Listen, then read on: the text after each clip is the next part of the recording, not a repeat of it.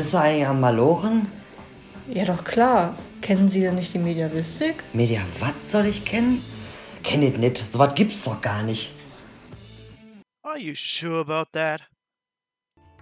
Die Tafel hatte er alle Wegge, in sina heimlichen Flegge, verborgen auf sina Feste, da die niemen entweste, die da bi min funden was, an der er täglichen las, sin sündliche Sache, den Augense Ungemache, wie er geboren würde und die sündliche Bürde seiner Mutter und seines Vater. Willkommen bei Mediabat, dem Podcast aus dem im Moment sehr heißen Ruhrgebiet. Heute mit Leo. Und mit Sam. Genau. Und beinahe wäre es nur mit Leo gewesen, weil die liebe Sam heute Morgen ein bisschen verschlafen hat. Warum, Sam? Warum hast du verschlafen? Erstmal will ich mich nochmal entschuldigen, es tut mir wirklich sehr leid. Äh, wir haben eigentlich ausgemacht, dass wir um 10 Uhr aufnehmen und ich bin, glaube ich, um 20 nach 10 bin ich aufgewacht. Ich habe mir einen Wecker gestellt, aber der hat tatsächlich nicht, also jetzt die Standardausrede, ich habe mir einen Wecker gestellt, aber der hat nicht geklingelt. Nee, aber ähm, ich habe gestern das erste Mal seit längerem wieder gearbeitet. Ich arbeite nebenbei, also neben dem Studium noch in der Kneipe als Kellnerin. Ja, und ähm, der Abend war sehr, sehr lang. Also da waren noch einige Fußballfans dabei, die noch ausgiebig gefeiert haben. Und ich glaube, ich war erst um Viertel vor zwei zu Hause. Und ich habe schon vorher noch mit Leo darüber gesprochen, dass ich hoffentlich nicht so lange arbeiten muss. Und ja, als hätte mein Chef das gehört und gesagt, ich bleibe noch mal extra lange. Ähm, ja, und dann hat es ja gestern auch noch so gewittert. Das war echt unheimlich, als ich nach Hause gegangen bin. Und ja, ich habe dann im Endeffekt doch nicht so viel geschlafen und war relativ müde. Auch weil vom ganzen Rumgelaufen und äh, ist das schon sehr anstrengend gewesen. Oh Mann. Ja, also Sam kann wieder arbeiten. Ähm, das Wetter ist schön. Die Corona-Zahlen sind ja zum Glück wieder niedrig. Und das hat tatsächlich auch für uns bedeutet, dass wir uns das erste Mal live gesehen haben. Wir haben ja in der letzten Folge darüber geredet, dass das noch nie passiert ist. Und jetzt können wir sagen, dass wir uns endlich mal alle zusammen getroffen haben äh, draußen und ein bisschen das schöne Wetter genießen konnten. Und es war tatsächlich nicht awkward, wie wir befürchtet hatten, so ein bisschen. Ja, ja. Genau, da musste ich auch direkt die letzte, äh, an die unsere letzte Folge denken, wo du und Pat darüber gesprochen habt, äh, dass das vielleicht ein bisschen komisch sein wird, wenn man sich das erste Mal, ähm, das erste Mal wieder sieht. Aber fand ich tatsächlich gar nicht so. Also ich fand, ähm, die Stimmung war recht locker und wir haben uns echt äh, ganz gut verstanden. Und was ich auch ganz lustig fand, man musste sich ja gar nicht vorstellen. Genau. Man, ist, man, ist, man hat sich einfach direkt begrüßt, ja, hi. Man hat, man hat sich ja direkt begrüßt, hi Leo, hi Pat und so weiter. Ähm, ja, und es ging einfach cool. mega. Ja, und wir haben tatsächlich ja. nicht nur über Mediavistik gesprochen, auch wenn wir irgendwie schon echt viele Uni-Themen hatten. Aber ähm, ja, war auf jeden Fall gut. Und ihr könnt mal unser Instagram checken, da haben wir nämlich auch Bilder gemacht davon, weil wir natürlich unsere erste, unser erstes Treffen fotografisch festhalten mussten für die Ewigkeit. Ja, also gesehen haben uns jetzt alle, aber aufnehmen tun wir trotzdem noch über Zoom. Und eigentlich würde ich sagen, können wir jetzt unseren Gast reinholen, ne Sam? Ja, herzlich willkommen, unser Gast Lea. Ähm, es ist diesmal die andere Lea aus dem Podcast Stiftung Heldentest. So viel spoiler ich schon mal. Und ähm, ja, Lea, vielleicht kannst du dich einmal vorstellen. Wer bist du außerhalb der Germanistik? Hallo, ja, mein Name ist Lea, wie ja gerade schon gesagt wurde. Und wie ja auch schon erwähnt wurde, haben wir ja auch einen zweiten mediavistischen Podcast, Stiftung Heldentest.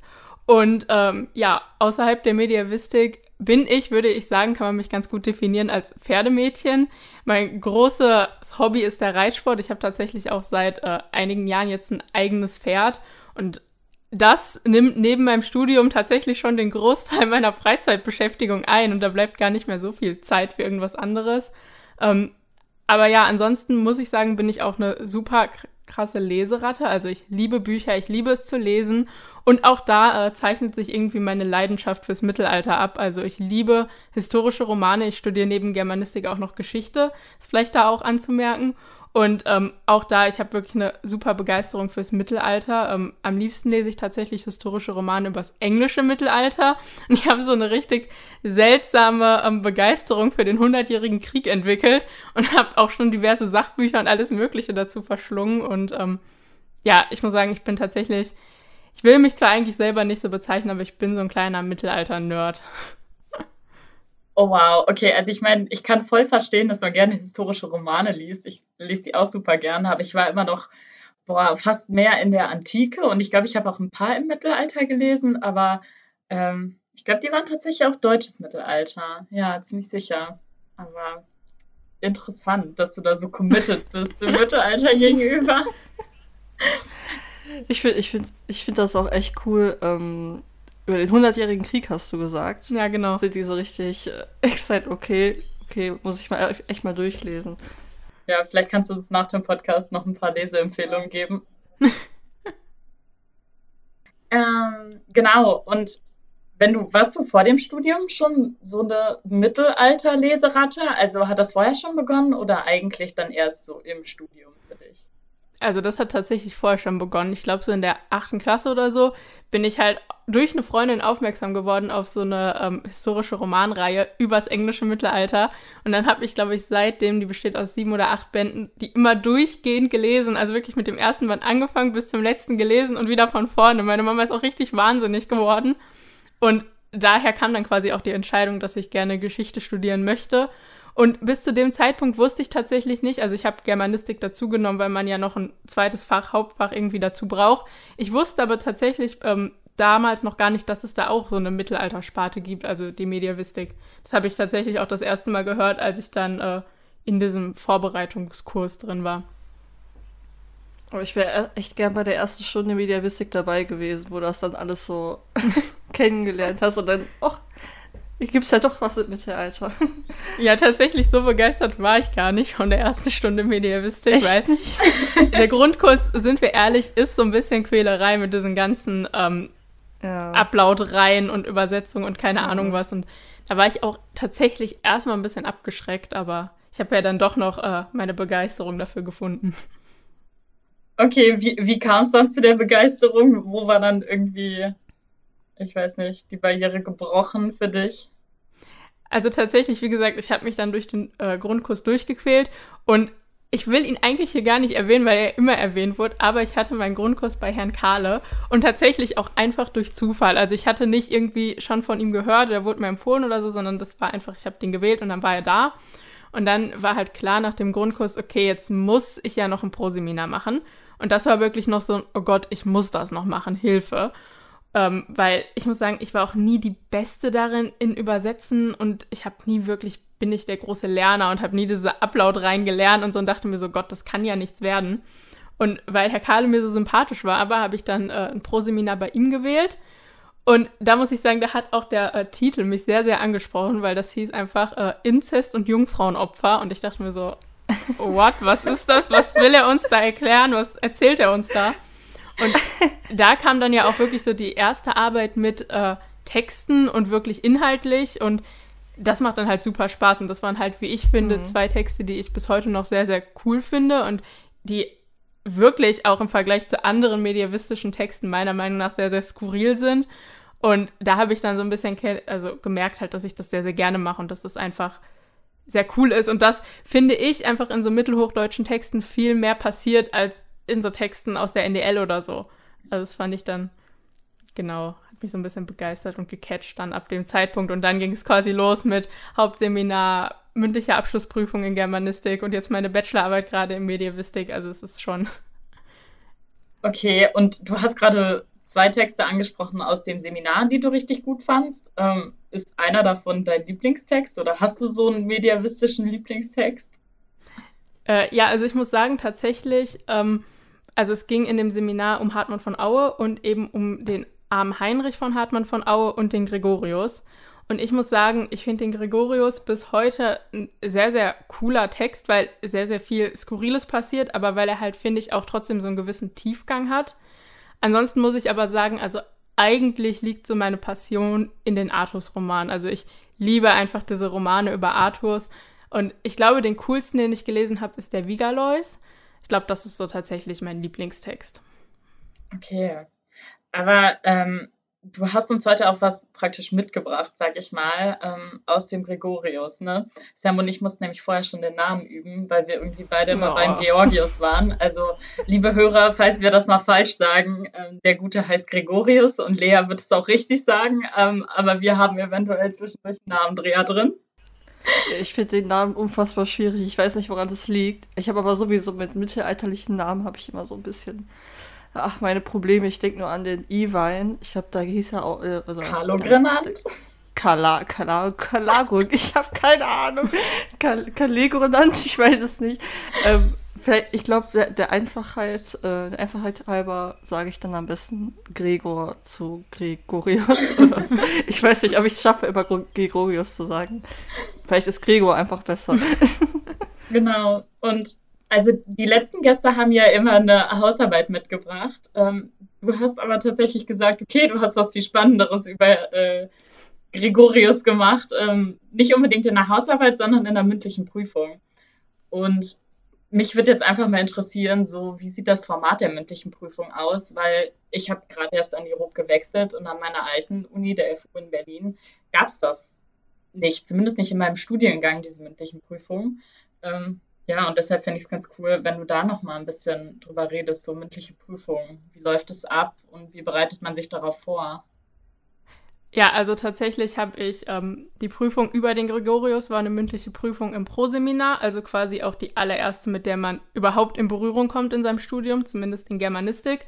Ich habe auch ähm, die Prüfung in einem Hauptseminar und auch meine mündliche Abschlussprüfung tatsächlich beides in der Mediavistik gemacht. Und ähm, ja, solange das halt ist, dass die Prüfung an ein Seminar gekoppelt ist, sei es ein Proseminar oder ein Hauptseminar, ist es einfach so, dann muss man quasi sich ja schon im Semester ein bisschen entscheiden, mache ich eine mündliche Prüfung oder eine Hausarbeit und dann teilt man das einfach dem Prof mit. Dann spricht man mit dem Prüfungstermin ab und ähm, ja, spricht einen Sprechstundentermin ab und dann geht es halt erstmal ganz ähnlich wie in der Hausarbeit darum eben, dass man ein Thema findet, worüber man reden kann. Da wird man dann eigentlich auch vom Prof ganz gut beraten. Also das der achtet dann auch darauf, ähm, dass das Thema nicht zu umfangreich ist und dass man halt was aber auswählt, wo man gut drüber reden kann und so. Und dann ist es meistens so, dass man halt äh, drei, vier Thesen zu seinem Thema aufstellt, äh, die man dann an den Prof schickt, damit er die halt auch einfach vorliegen hat. Und äh, dann ist eigentlich jede Prüfung so aufgebaut, dass ähm, ja ungefähr die Hälfte, also die erste Hälfte, erstmal so allgemeine Fragen ähm, zu entweder dem Primärtext ist, den man behandelt, oder zum Beispiel auch in der kompletten Abschlussprüfung äh, in Germanistik halt generell grundsätzliche Fragen zur Mediavistik. Also so wirklich halt sowas, was sind die bekanntesten Texte, was sind die bekanntesten Autoren, wann ist was und weiß ich nicht was. Und genau, dass halt sowas abgeklärt wird. Und jetzt zu meiner Prüfung äh, bei Herrn Kahle eben über den Gregorius wurde dann halt auch gesagt, okay, ich stelle dir auch ein, zwei Fragen zum armen Heinrich, weil wir den Text ja auch in dem Seminar behandelt haben, damit du mir einfach zeigst, dass du quasi aus dem Seminar die Inhalte mitgenommen hast. Also da muss man sich quasi einmal, ich würde sagen, wenn man sich seine Aufzeichnung äh, anschaut oder so, dann ist man damit schon ganz gut dabei. Und dann, ja, die andere zweite Hälfte, ähm, da redet man im Prinzip über seine Thesen. Und es hört sich immer schlimmer an, als es ist. Also tatsächlich finde ich mündliche Prüfungen sehr entspannt, weil ähm, ja auch die Dozenten eben darauf eingehen können, was man sagt und äh, wie das so ist. Und bei uns war das tatsächlich so, ähm, dass wir, ich hatte vier Thesen, glaube ich, und wir haben nur über zwei geredet, weil wir uns an einer These beide so aufgehangen haben und sehr viel über die diskutiert haben. Also es ist auch überhaupt nicht festgeschrieben, ob man alle bespricht, ob man nur eine bespricht. Genau, und dann, was vielleicht auch nochmal ganz interessant ist, was ja auch von der Hausarbeit das sehr unterscheidet, dann nach der Prüfung geht man halt kurz raus, wartet eben draußen und dann wird man in der Regel nochmal reingerufen und bekommt halt direkt seine Note, was halt, finde ich, auch immer sehr, sehr cool ist, weil dann ist man wirklich danach einfach fertig, man hat die Note, es ist abgeschlossen und man kann nach Hause gehen. Ich glaube, ich habe so Angst davor, dass ich irgendwie den kompletten Blackout habe und da sitze und so denke, weiß nicht, mh, hm, Wetter ist schön und auch ich hätte jetzt gern Döner oder so und irgendwie gar nicht mehr, irgendwie gar nicht mehr über das Thema nachdenken kann und das dann halt so ich sag mal, Auge in Auge mit dem Professor zu haben, das, das, oh Gott, da habe ich, glaube ich, echt einen Horror vor. Und auch ehrlich gesagt, vier oder fünf Thesen aufzustellen, weil ich tue mich ja mit einer These für die Hausarbeit schwer und dann direkt sich mehrere zu überlegen. Ähm, hast du da irgendwie einen Tipp für, sag ich mal, wie man jetzt auf diese Thesen alle kommt? Ja, also erstmal vielleicht zu dem, was du zuerst gesagt hast. Es ist tatsächlich so, dass die äh, Dozenten in der Regel das ja auch wissen, dass man nervös ist. Und es auch überhaupt nicht schlimm ist. Also ich hatte in meiner Prüfung auch äh, zwar jetzt nicht so ein richtiges Blackout, aber mir wurden auch Fragen gestellt, die ich einfach nicht beantworten konnte, wo ich dann wirklich gesagt habe, ja, weiß ich nicht. Und dann normalerweise entweder gibt der Prof einen Denkanstoß oder es gibt die Frage halt, sagt, okay, ich gebe dir hier eine neue. Und das ist bei mir halt auch ein, zwei Mal passiert und trotzdem kam da eine ordentliche Note bei raus. Also da muss man sich auch überhaupt nicht äh, verrückt machen. Und mit den Thesen, also ich finde, es ist schon eigentlich so, also man erstellt die Thesen ja zu einem zusammenhängenden Themenbereich. Also es ist ja nicht so, dass man wie bei einer Hausarbeit quasi vier unterschiedliche Hausarbeitsthemen plötzlich finden muss, sondern man erstellt die ja schon zu einem Thema. Also ich finde, man kann das so ein bisschen aufteilen, also man kann so ein bisschen sagen wie, ja, es ist halt eine Hausarbeit und du hast ein Hauptthema und eine Hauptthese und dann hast du ja auch Kapitelbereiche, wo du das aufteilst und so ähnlich sind Thesen, finde ich auch. Also man kann die, klar kann man die auch kontrovers gestalten, aber es ist auch überhaupt kein Problem, wenn man die ja sehr aufeinander aufbauend gestaltet und so. Deswegen finde ich, wenn man einmal so ein Hauptthema hat und eine Hauptthese, geht es halt eigentlich relativ schnell drumherum, sich Thesen zu bilden. Okay. Ähm, ich glaube, um das jetzt vielleicht noch mal ein bisschen, sagen wir mal, praktisch anzuwenden, äh, wie das vielleicht aussehen kann, würde ich einfach mal an Sam jetzt übergeben die den inhaltlichen Teil macht. Und da reden wir auch nochmal über deine Thesen und du kannst dann doch mal irgendwie ja, uns ein bisschen zeigen, wie das geht und ähm, ja, wie, wie die Thesen irgendwie im Zusammenspiel miteinander stehen können, würde ich sagen. Okay, also, hello, ich bin Sam und ich mache den inhaltlichen Teil. und äh, wir haben es ja gerade schon so ein bisschen angedeutet, dass du heute uns den Gregorius vorstellst. Ich habe mir das Wort, ich habe mir den Namen gerade so auf meinen Bildschirm äh, groß hingeschrieben, damit ich ihn ablesen kann. Ähm, und ich kenne zum Beispiel den Gregorius, aber ich denke mal, nicht alle kennen ihn. Deswegen äh, wäre es ganz nett von dir, wenn du uns einmal noch mal eine kurze Zusammenfassung geben würdest, worum es überhaupt äh, geht, damit deine nächsten Thesen, die du uns vorstellst, dann auch für jeden einigermaßen verständlich sind. Ja klar, kann ich machen. Also erstmal, ich glaube, das habe ich gerade schon gesagt, aber der Gregorius ist eben von Hartmann von Aue. Vielleicht kennen die meisten Hartmann von Aue, weil er den ersten äh, mittelhochdeutschen Artusroman geschrieben hat, den Erek. Und ähm, ja, circa zu der Zeit ist tatsächlich auch der Gregorius entstanden, also circa 1190. Und ähm, der Inhalt des Gregorius ist, ähm, ja, wie ich finde, einfach sehr, sehr cool und spannend. Und zwar beginnt es damit, dass eben ähm, ein Herzog stirbt und der hinterlässt zwei Kinder. Und diese Kinder ähm, ja, da ist so ein bisschen das Problem, dass die Zukunft von den Kindern noch nicht so richtig äh, ja, festgelegt werden konnte durch den Herzog, bevor der stirbt. Und deswegen passiert halt, passiert es halt, dass ähm, tatsächlich Sohn und Tochter sich ineinander verlieben und ein Verhältnis miteinander äh, beginnen und es kommt halt zu einem Inzest. Und ähm, ja, aus diesem Inzest geht dann tatsächlich auch ein Sohn hervor und dieser Sohn ist Gregorius. Also ganz wichtig, Gregorius ist eben Inzestkind. Und ähm, ja, die Geburt von Gregorius ist insofern problematisch, weil natürlich dann das Verhältnis äh, aufgedeckt wird. Und ähm, da ist es halt so, dass ähm, ja die Eltern dann quasi den Inzest auflösen und ihr Verhältnis beenden. Und der Vater, der reist los und geht auf äh, Bußfahrt, also der möchte gerne Buße tun für das, was er getan hat. Und die Mutter äh, bleibt einfach dort und übernimmt dann auch so ein bisschen die Herrschaft. Und ähm, Gregorius, mit dem passiert Folgendes, der wird in ein Fass gesetzt und wird ausgesetzt aufs Meer.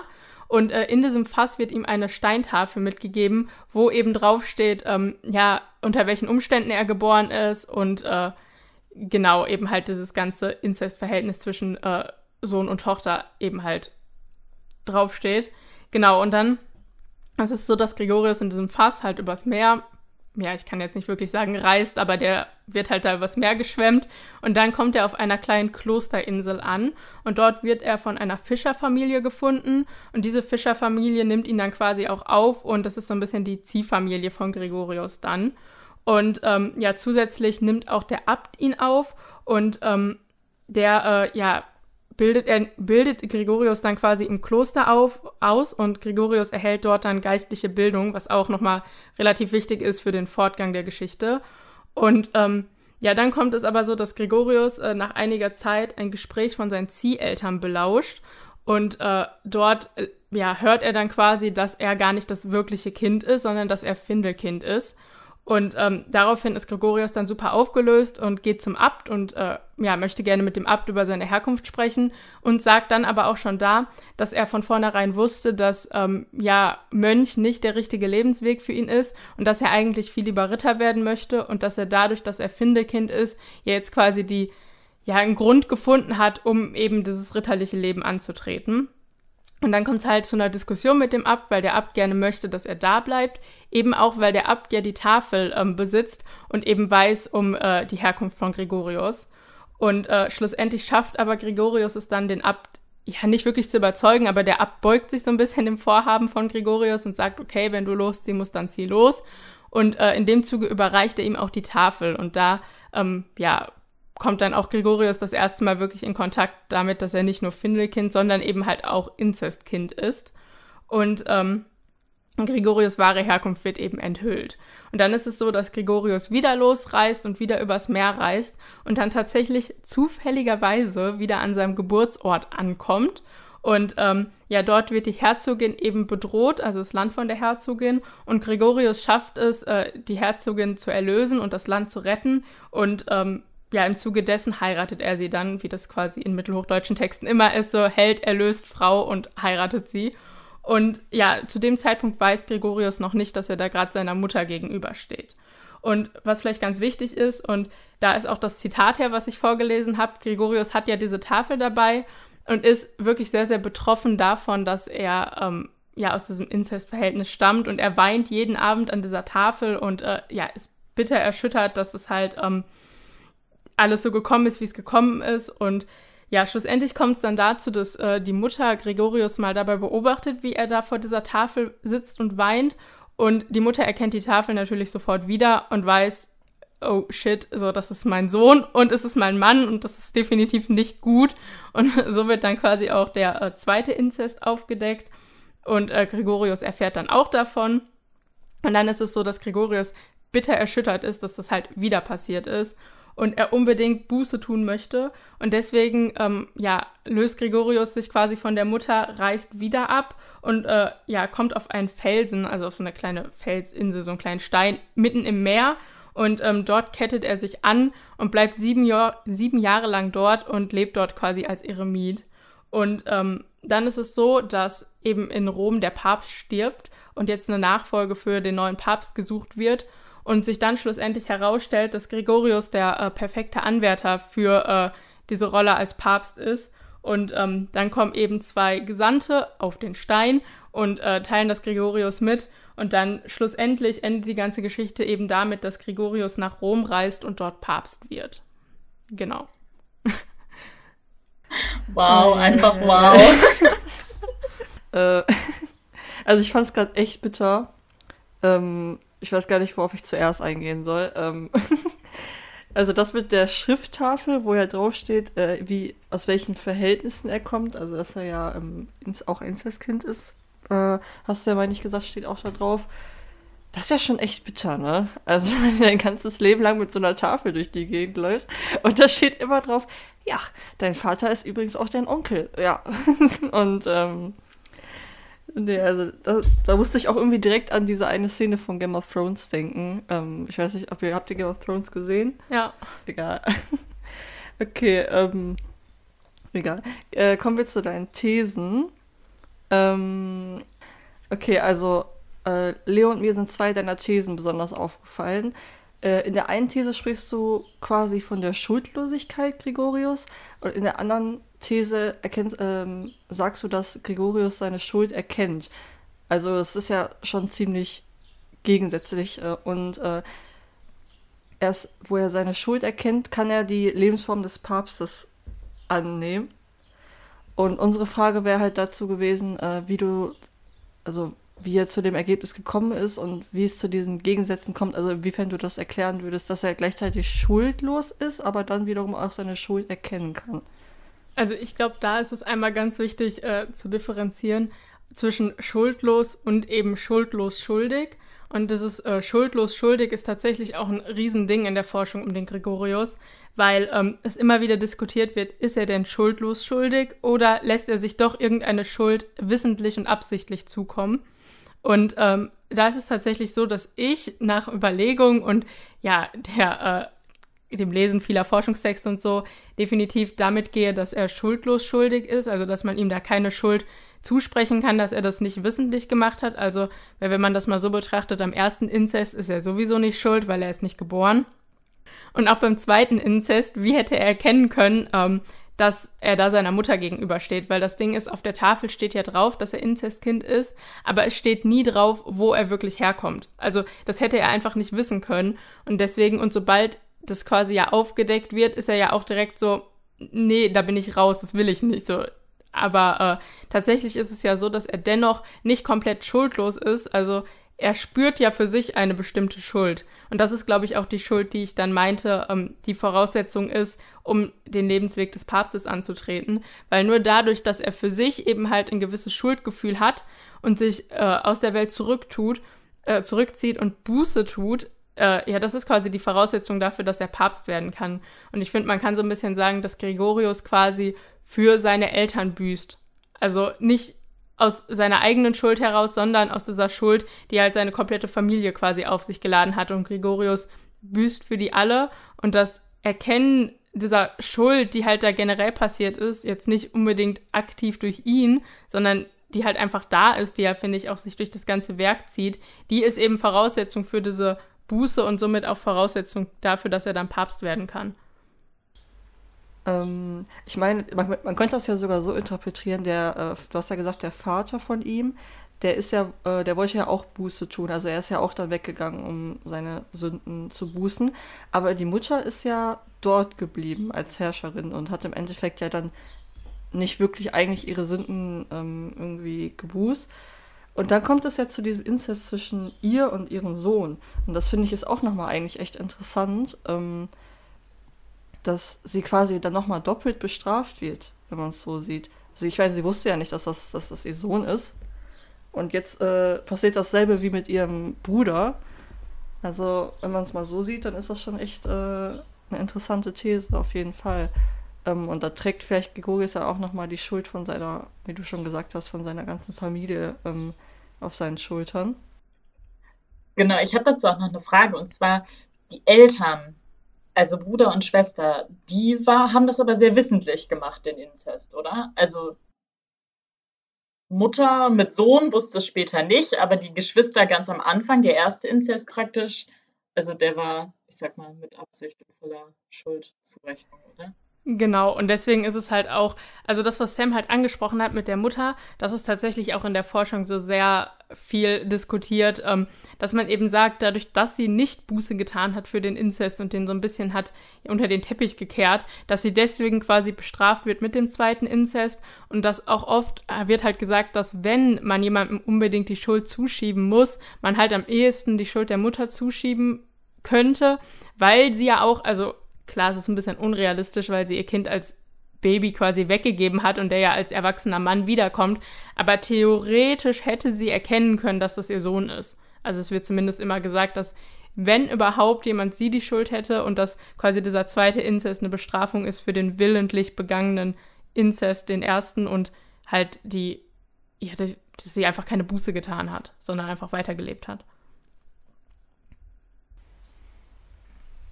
Ja, finde ich, hört sich aber auch echt ähm, nachvollziehbar an. Genau, also dann würde ich jetzt auch zu unserer zweiten Frage weiterkommen. Äh, du sprichst nämlich in deinen Thesen ganz oft von Lebensentwürfen oder Lebenswegen, also den Gregorius halt eingeschlagen hat. Und dabei würde ich dich erstmal fragen, was du mit Lebensentwurf meinst.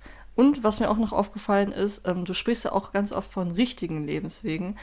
Und ähm, mich hat auch interessiert, was du mit richtig, also das Wort richtig hast mir da ins Auge gefallen, was das, was das für dich war, also der richtige Re Lebensweg von Gregorius.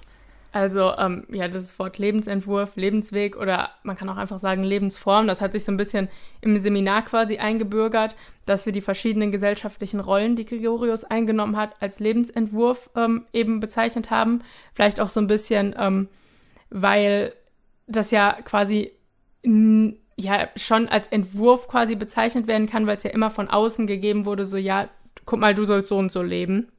Und äh, die werden ja in dem Sinne, also Gregorius wird ja erstmal ritterlich geboren. Dann entsteht ja aber, soll er ja Mönch werden auf der Klosterinsel. Das ist so der erste große Lebensentwurf der des Mönches. Dann ähm, ist zwar quasi der zweite große Lebensentwurf, als er dann loszieht, wieder der des Ritters. Da sagt er ja auch selber, dass er eben gerne Ritter werden möchte. Und dann noch der Lebensentwurf des Eremiten, als er eben auf der Insel ist. Und schlussendlich dann der des Papstes. Und ähm, ja, der als richtige für Gregorius ich glaube, das könnte man auch eher so bezeichnen als der für Gregorius funktionierende Lebensweg. Und da ist es so, das habe ich auch in einem Forschungstext gelesen, das fand ich ganz interessant, dass man auch das ganze Werk quasi als so eine Art Disputation zwischen den einzelnen Lebensentwürfen äh, lesen kann und immer quasi geschaut wird, welcher ist der richtige für Gregorius und welcher ist nicht der richtige.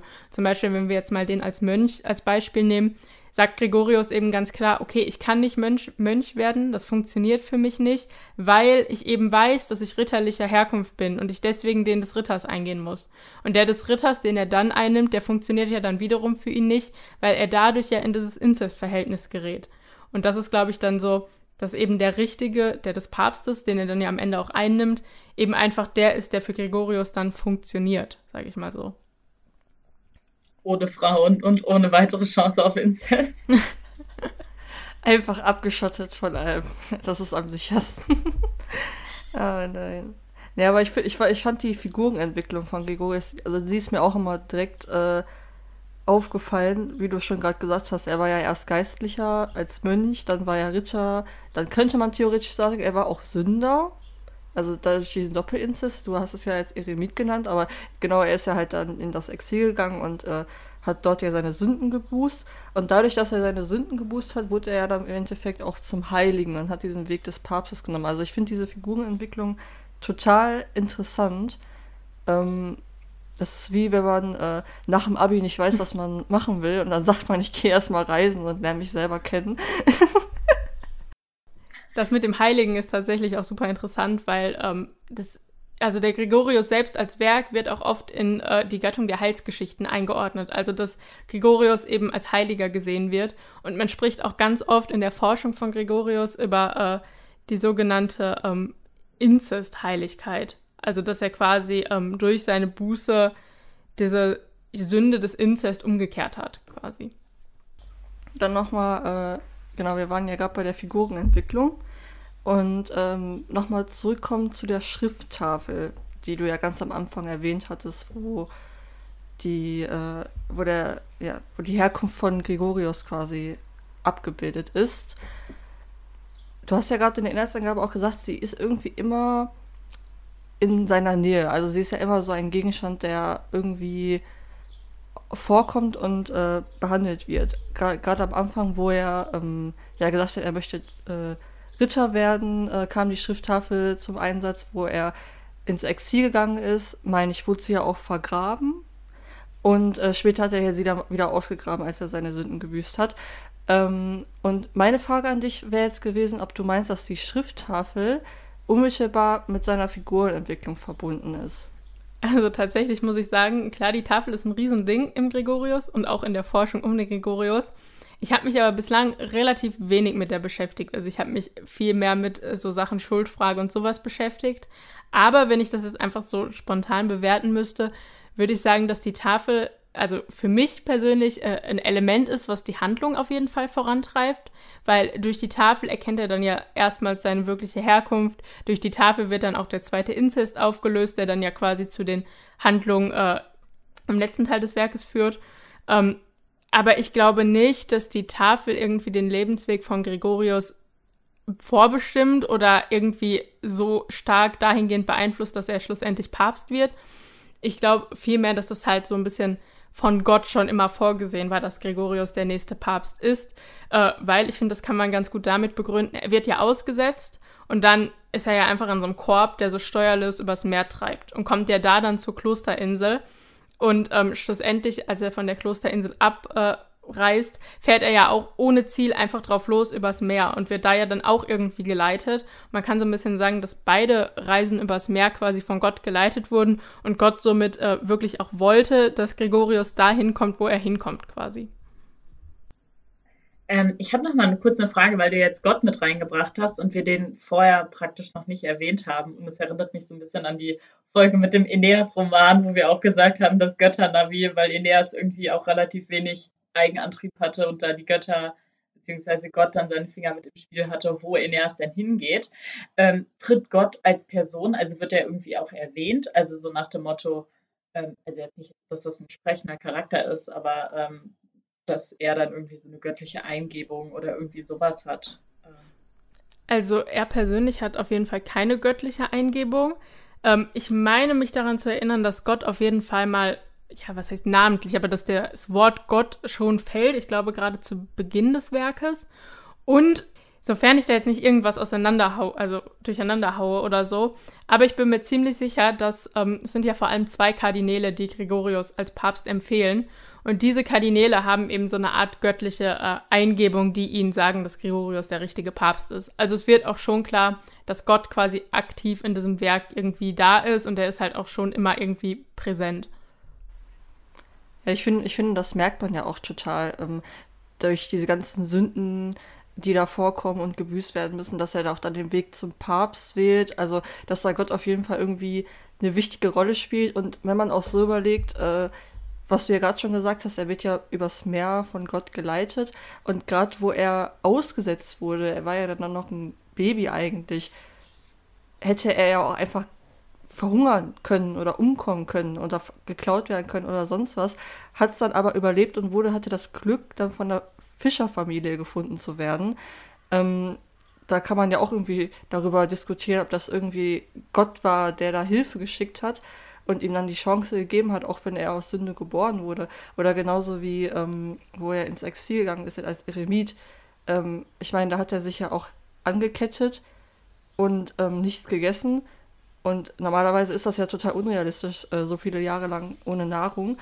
Und da könnte man theoretisch ja auch sagen, okay, ähm, Gott hat ihm da durchgeholfen und ihn genährt.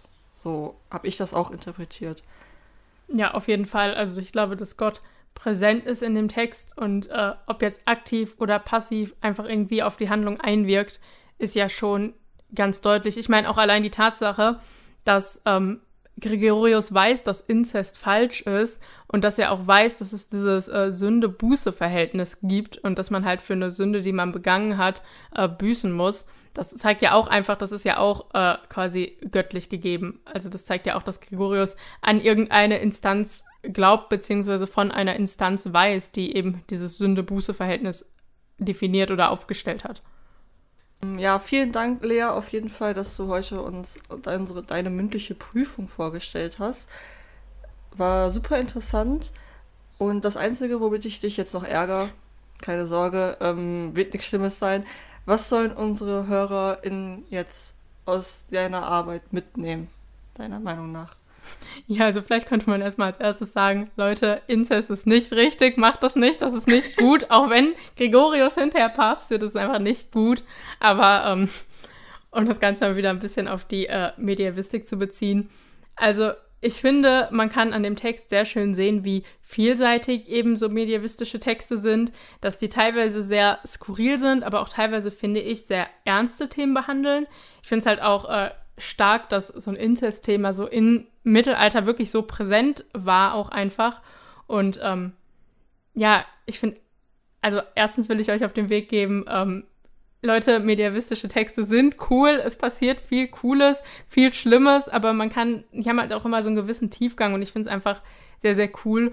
Und ähm, ja, nochmal auf die mündliche Prüfung bezogen, vielleicht habt keine Angst davor, es ist wirklich nicht schlimm. Ähm, ja, diese Prüfung, selbst die Abschlussprüfung, die vielleicht mit einer halben Stunde, wo viele Angst haben und sich denken, Gott, was soll ich da reden, das ist wirklich nicht lang. Außerdem auch die Profs reden gerne und auch die Profs nehmen viel Redeanteil an in der Prüfung. Deswegen, man muss gar nicht so viel reden und das ist vollkommen okay und das ist gar nicht so schlimm und ja. Okay, super, vielen Dank. ähm, hat mich auch sehr gefreut, dass jetzt ähm, nochmal praktisch einen Gast hatten mit mediavistischer Literatur und da geht ja auch nochmal unser Aufruf raus, ähm, weil unsere nächsten Gäste, es wird international und es wird sehr interdisziplinär. Und da freuen wir uns auch total drauf. Äh, wir wollen aber auch alle Ruppler nochmal dazu aufrufen und auch die Mediavisten, ähm, die in der Germanistik angesiedelt sind, ähm, nochmal mit coolen Texten zu uns zu kommen. Und ähm, ja, ich, ich freue mich darauf, mehr zu lernen über irgendwelche super ausgefallenen Sachen, weil ich finde, eigentlich hat fast jeder mediavistische Text sowas. Äh, und deshalb da auch nochmal der Aufruf, meldet uns, meldet euch bei uns, so. Und äh, ja, bringt irgendeinen ausgefallenen Text oder auch einen ganz normalen Text, die sind alle ausgefallen, irgendwie äh, mit zu uns und redet mit uns darüber, was ihr so cool daran findet. Das als Wort zum Dienstag. Genau, das Wort. kommt, kommt zu uns in den Podcast. okay. Und macht nichts mit euren Brüdern oder Söhnen. Genau, genau, wichtig. Okay, dann war es das auch schon von uns für heute. Äh, wir wünschen euch eine schöne Woche, hoffentlich nicht mehr allzu warm. Und bis zum nächsten Mal. Tschüss. Ciao. Tschüss. Boah, das war doch richtig gut. Da wünsche ich noch einen schönen Tag.